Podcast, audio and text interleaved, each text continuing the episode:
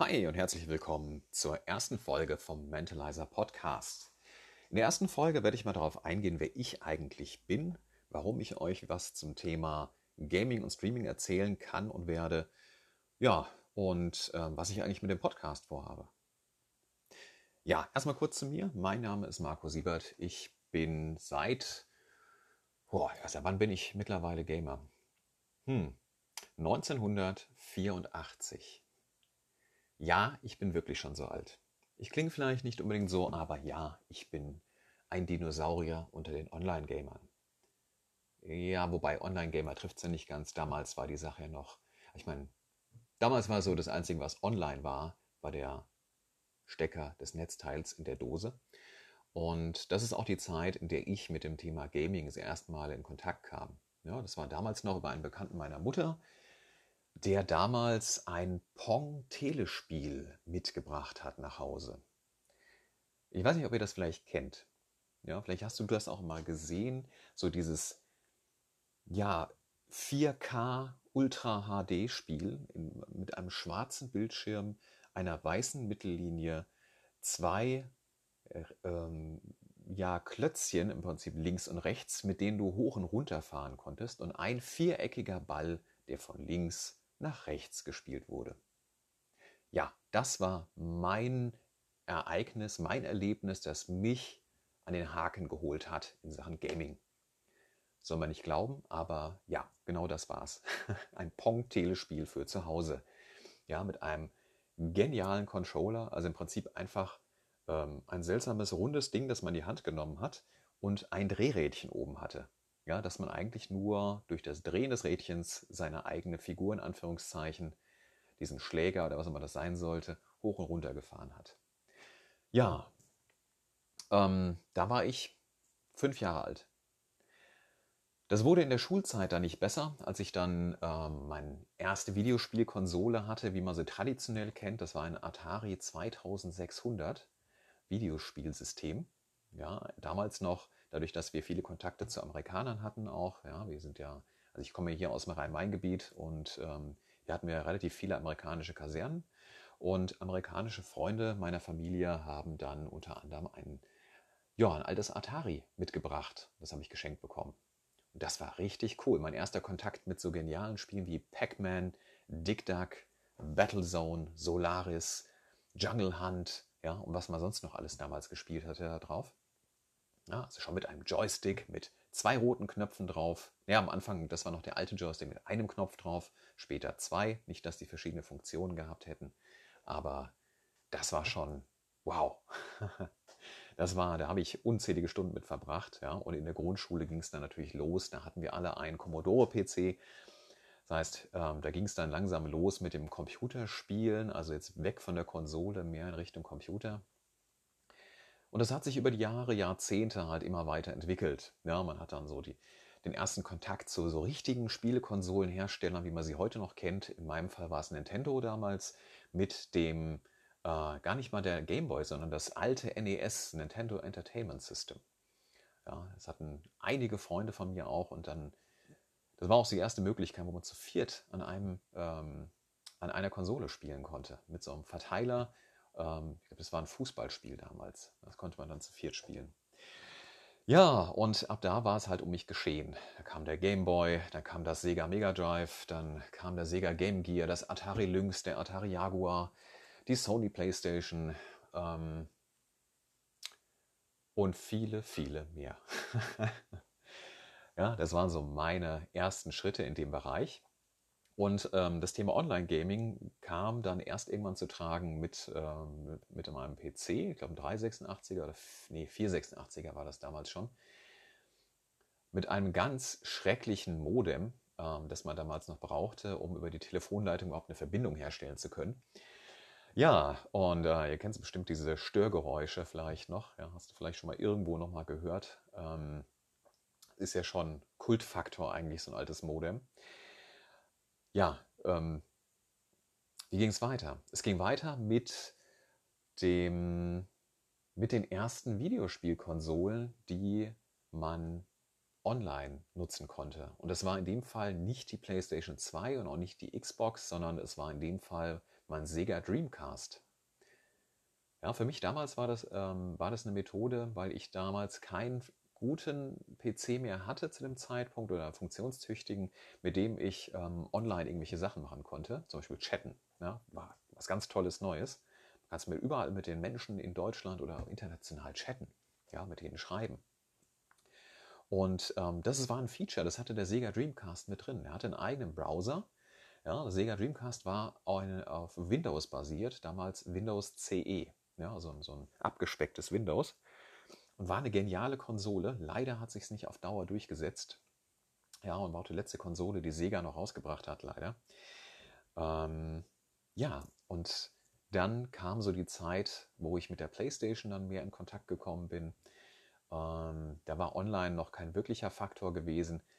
Mein wirkliches Online-Gaming in Sachen Konsolen, ja, abseits vom PC, fing eigentlich dann an mit der Xbox 360. Ja, die war ja ein Stück vor der PlayStation 3 draußen. Irgendwann kam halt die PlayStation 3 auch noch. Ähm, aber mein erster Kontakt war die Xbox 360 wo ich erstmals sagen konnte, wow, also das ist jetzt wirklich ausgereift, das Thema. Ja, es war ja auch mittlerweile erschwinglich, das Thema ähm, äh, Online-Verbindung. Vorher war das ja so, dass du eine Minutentaktung hattest, du musstest das dann bezahlen, solange du eingeloggt warst.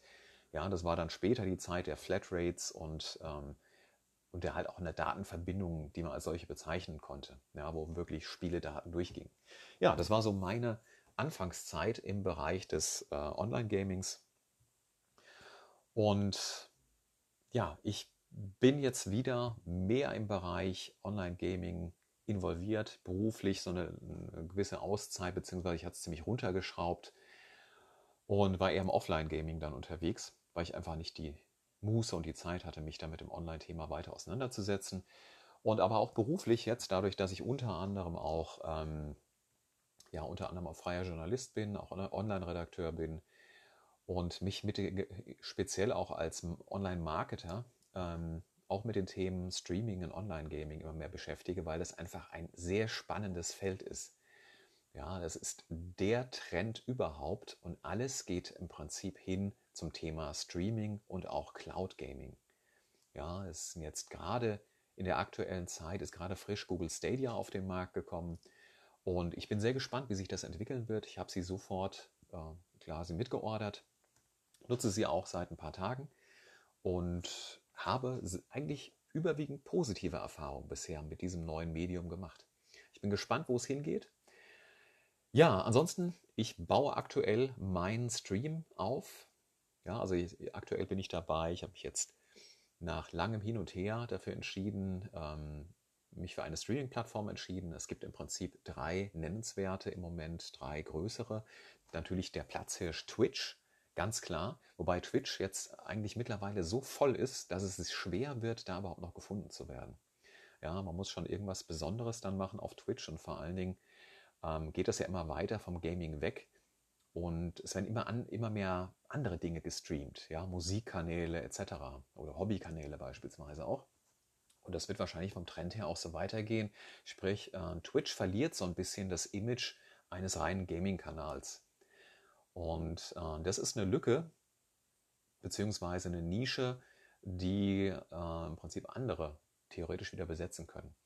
Ja, ein wichtiger Mitspieler natürlich ist Google. In dem Fall mit ähm, Google, äh, nein, mit YouTube Gaming. YouTube Gaming ist ja, also YouTube generell gehört Google und YouTube Gaming ist mittlerweile eine Unterkategorie von YouTube. Ja, also im Prinzip äh, eine Sparte auf YouTube, wo du auch genau wie auf den anderen Kanälen äh, live verfolgen kannst, wenn jemand gerade streamt. Ja, also kannst live auf YouTube Gaming streamen. Du hast einen Chat mit dabei, wo du mit den Menschen interagieren kannst. Und YouTube Gaming ist einfach sehr interessant, weil die Community einfach gigantisch ist. Ja, also ich meine, es sind so viele Leute auf YouTube unterwegs. Das ist natürlich eine sehr interessante Plattform. Ja, und als drittes im Bunde, und das ist im Prinzip meine Plattform, mit der ich mich hauptsächlich beschäftige, gerade auch weil sie so stark im Aufbau ist, es ist mit Abstand die kleinste Plattform. Also wirklich, die ist hier an Wachstum oder ein Marktanteil im einstelligen Prozentbereich aktuell. Äh, Im Gegensatz zu Twitch mit ähm, über 70 Prozent Marktanteil und ich glaube YouTube Gaming bei 15 Prozent, so um den Dreh oder vielleicht ein bisschen mehr. Schwankt ja auch immer so ein bisschen. Aber ähm, Mixer ist für mich, also mixer.com, äh, ist für mich im Moment die interessanteste der drei Plattformen, ja, weil du am ehesten noch gefunden wirst. Es ist eine kleine Plattform, in Anführungszeichen, da trotzdem Millionen von Menschen drauf. Ähm, aber du hast eine gute Möglichkeit, da auf dieser Plattform noch gefunden zu werden aktuell. Und es ist die am schnellsten wachsende. Das heißt, wenn man die Trends betrachtet, gerade auch äh, bei Microsoft Mixer ja aufgekauft hat vor ein paar Monaten oder war das Jahren? Ich weiß es gar nicht mehr genau. Ja, und äh, viel Geld da rein investiert. Das sieht man zum Beispiel daran, dass man Nachrichten bekommt ähm, oder in den Gaming-Nachrichten dann auch liest, dass Streamer, die vorher exklusiv auf Twitch gestreamt haben, ja, zum Beispiel ähm, mit dem Spielernamen Ninja oder Shroud, ja, neuerdings auch, habe ich jetzt ganz frisch gelesen, ähm, wie heißt sie? Ewok, ja, also wie bei Star Wars, die Evox. Ähm, ist eine Streamerin, ich weiß nicht, ob die von Twitch kam jetzt, aber sie wird groß angekündigt. Ja, sie wird groß angekündigt im Kanal, aktuell auf Mixer. Äh, sehr interessant, weil es scheint eine, eine stumme oder taubstumme Streamerin zu sein. Ich war auf ihrem YouTube-Kanal, das fand ich sehr interessant. Ja, ähm, und ich akt äh, baue aktuell meinen Mixer-Kanal auf bin viel am Ausprobieren, mit viel am Recherchieren, unterhalte mich auch mit äh, Streamern, die halt schon lange in der Szene unterwegs sind. Ja, auch äh, Leute, die mehr auf YouTube unterwegs sind, Leute, die auf Twitch ihre Kanäle aufgebaut haben. Und ähm, die werden auch Stück für Stück, werde ich mir die ins Interview auch mal reinholen unter Umständen. Ja, also das könnte schon sehr interessant werden, unter anderem, wenn du interessiert bist daran, einen Kanal zum Beispiel zu machen zu dem Thema. Ja, also selber zu streamen dann auch in dem Moment. Und ähm, da bin ich immer am Recherchieren, was für Tricks und äh, Kniffe und Trends gibt es in den Bereichen momentan. Und ähm, wie viel Sinn macht es, wo zu streamen? Macht es zum Beispiel Sinn, auf mehreren Plattformen gleichzeitig zu streamen, über sogenannte Stream-Verteiler äh, oder eher weniger? Also darauf werden wir auf jeden Fall, oder werde ich mit dir zusammen auf jeden Fall noch eingehen in der Zukunft. Ja, falls dich das Thema weiterhin auch interessiert, dann ähm, geh ruhig mal auch auf Mixer, schau mal in meinen Kanal rein. Ähm, mein Kanal äh, heißt genauso wie hier auf dem Podcast, wie in dem Podcast, und zwar Mentalizer mit Y. Ähm, habe eine eigene Homepage, die ist momentan gerade im Aufbau. Ja, ich werde immer zwischendurch berichten, wie weit ich bin. Ich werde auch immer berichten, ähm, es geht ja auch darum, Follower aufzubauen und viele Viewer zu bekommen in seinem Stream. Und ich werde aus meinen Erfahrungen berichten, was ich gemacht habe, ja, äh, woran ich mich orientiere, welche Strategien ich verfolge, welche Tools ich benutze und welches Equipment, ja, um eine Followerschaft auch aufzubauen, um zu schauen, welches Potenzial hat das eigentlich aktuell. Und es könnte für dich vielleicht sehr interessant sein, dass du nicht jeden Fehler, den ich mache, selber machen musst, um einen eigenen Stream aufzubauen. So viel erstmal zu mir. Und wenn du Fragen hast, dann schick mir doch eine Sprachnachricht oder kommentiere das. Ähm, YouTube-Kanal von mir ist ebenfalls im Aufbau aktuell, ist noch keine Inhalte drauf, wird aber kommen. Und ich würde mich freuen, wenn du dabei bleibst, wenn du dem Podcast eine 5-Sterne-Bewertung gibst, wenn du ja, mir Fragen stellst oder Anregungen gibst, was dich interessiert. Und ja, schließlich ist der Podcast für dich. Ja, der geht nicht darum, dass ich mich hier profilieren will, sondern ich möchte den Leuten meine Erfahrung auch weitergeben, die ich momentan mache, weil ich denke, Streaming ist so eine geile Geschichte im Moment und es ist so einfach, da einzusteigen. Es ist alles auf Konsolen beispielsweise schon vorinstalliert, du brauchst fast nichts zu tun. Und deswegen tu's. Okay, so viel dazu. Das war meine Vorstellungsepisode. Und ähm, ja, ich würde mich freuen, wenn du wieder reinhörst. Ansonsten, stay tuned.